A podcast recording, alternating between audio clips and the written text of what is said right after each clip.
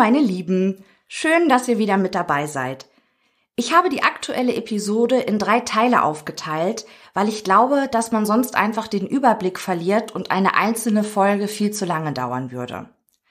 In den ersten beiden Teilen erzähle ich euch von zwei mysteriösen, ungeklärten Todesfällen. Im Kontext zu diesen beiden Todesfällen werde ich euch im letzten Teil von der unglaublichen Geschichte Raven Vollrats berichten.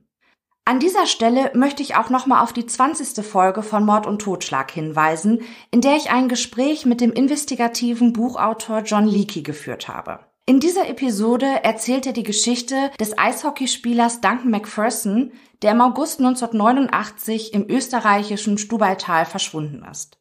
Nachdem seine Leiche im Sommer des Jahres 2003 gefunden wurde, ergaben sich mehr Fragen als Antworten, wie der junge Mann ums Leben gekommen war. Ein Fall, der thematisch gut zu den heutigen seltsamen Todesfällen passt, denn auch in dem Fall von Macpherson war der Rechtsmediziner Dr. R. am Werk, der auch in den Fällen Greiner, Soltisova und Vollrath eine Schlüsselrolle hat. Ich danke euch fürs Zuhören und hoffe, ihr findet die Folge informativ.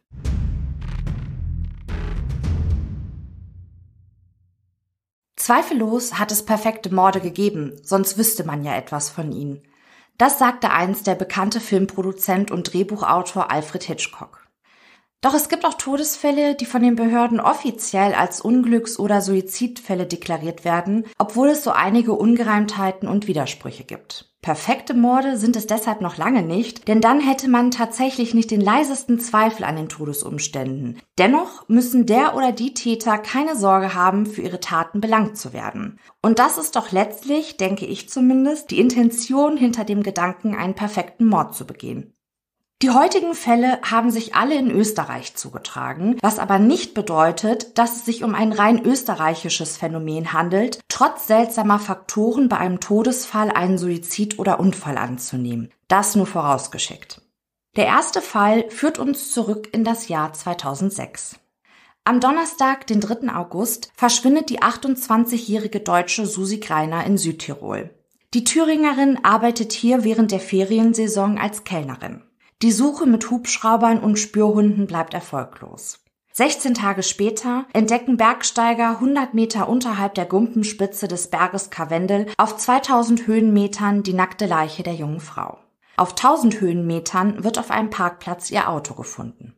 Die Leichenschau, durchgeführt von dem Rechtsmediziner Dr. R., ergibt keinerlei Auffälligkeiten, bis auf eine kleine Platzwunde, die sich die Kellnerin zugezogen haben soll, als sie in dem Gelände voll mit Stein und Geröll ausgerutscht und gestürzt sei. Dr. R. gibt an, die Todesursache sei eine, Zitat, Unterkühlung des Gesamtorganismus. Ein Fremdverschulden schließt der Rechtsmediziner aus.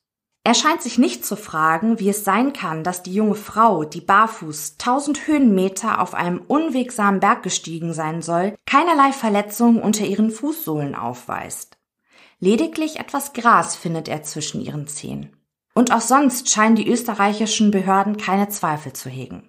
Ihre Theorie? Susi Greiner zog sich in einem von Touristen in dieser Jahreszeit sehr beliebten Gebiet aus und stieg dann nackt, ohne Socken, ohne Schuhe 1000 Höhenmeter auf den Karwendel.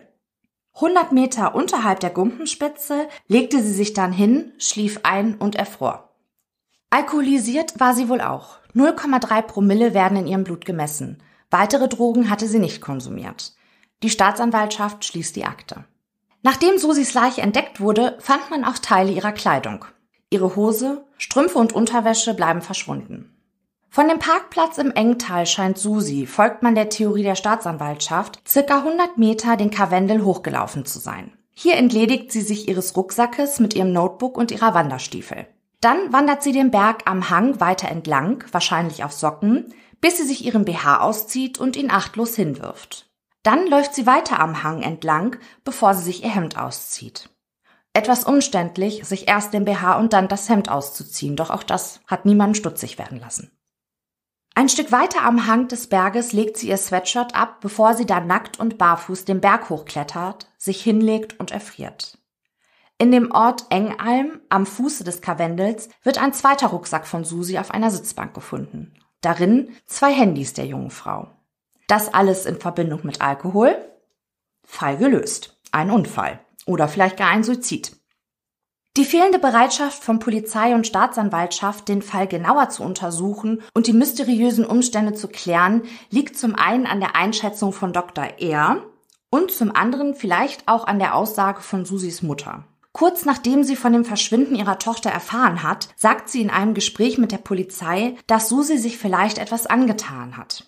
Im Nachhinein erklärt Frau Greiner aber, dass sie das nur sagte, weil sie mal gehört habe, dass dann schneller nach der vermissten Person gesucht werde. Denn als Frau Greiner in Südtirol ankam, stellte sie fest, dass die Bemühungen der Behörden, ihre Tochter zu finden, nur sehr schleppend bis gar nicht vorangingen.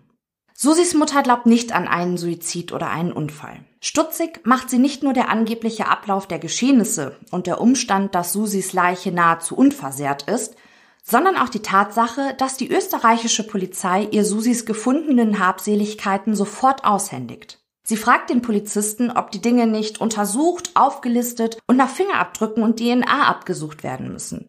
Die Antwort des Beamten, wozu? Es gibt mehrere Zeugen, die bei der Polizei angeben, dass sie Susi Greiner am Tag ihres Verschwindens in Begleitung eines jungen Mannes in ihrem Auto auf dem Beifahrersitz auf dem Parkplatz im Engtal gesehen haben. Doch diese Spur wird nicht weiter verfolgt. Die Staatsanwaltschaft gibt an, sie hätten keine Person ausfindig machen können, die auf die Beschreibung der Zeugen passte. Nachdem Susis Mutter die Habseligkeiten ihrer Tochter an sich genommen hat, stellt sie fest, dass die Bekleidungsstücke nicht von Susi sind. Auch die Konfektionsgröße passt nicht. Susi lebte bei einer österreichischen Familie zur Untermiete während ihres Aufenthaltes in Südtirol. Susis Vermieterin, die ihre Wäsche mitgewaschen hat, bestätigt, dass sie diese Kleidung noch nie an ihrer Mieterin gesehen hat. Frau Greiner engagiert in Deutschland einen Spezialisten, der sich das Notebook ihrer Tochter ansehen soll, denn das Gerät scheint nicht mehr richtig zu funktionieren. Der Experte macht eine seltsame Entdeckung. Die Festplatte des Notebooks wurde fachmännisch formatiert, die Daten mit einem speziellen Programm gelöscht. Es besteht keine Chance, die Daten wiederherzustellen. Doch die Frage ist, wer war das? Susi war keine Computerspezialistin. So etwas hätte nur jemand machen können, der wirklich Ahnung von solchen Dingen hat. Und auch auf den Handys der jungen Frau konnten keine Daten mehr wiederhergestellt werden. Es gibt unterschiedliche Aussagen von Zeugen, wie sich Susi die letzten drei, vier Tage vor ihrem Verschwinden verhalten hat. Die einen sagen, sie sei fröhlich und lebensbejahend gewesen, die anderen sagen, sie sei die letzten Tage bedrückt, ja teilweise sogar verwirrt gewesen. Ein Kollege von Susi beispielsweise erzählt, er habe sie am Tag ihres Verschwindens in der deutschen Stadt Tegernsee gesehen, etwa 70 Kilometer von Engalm entfernt. Susi habe am Straßenrand gekauert und geweint. Am Mittag wurde die junge Frau dann nochmal im Engtal gesehen, wie sie mit ihrem Hund spazieren ging. Danach wird sie jedoch nicht mehr gesehen.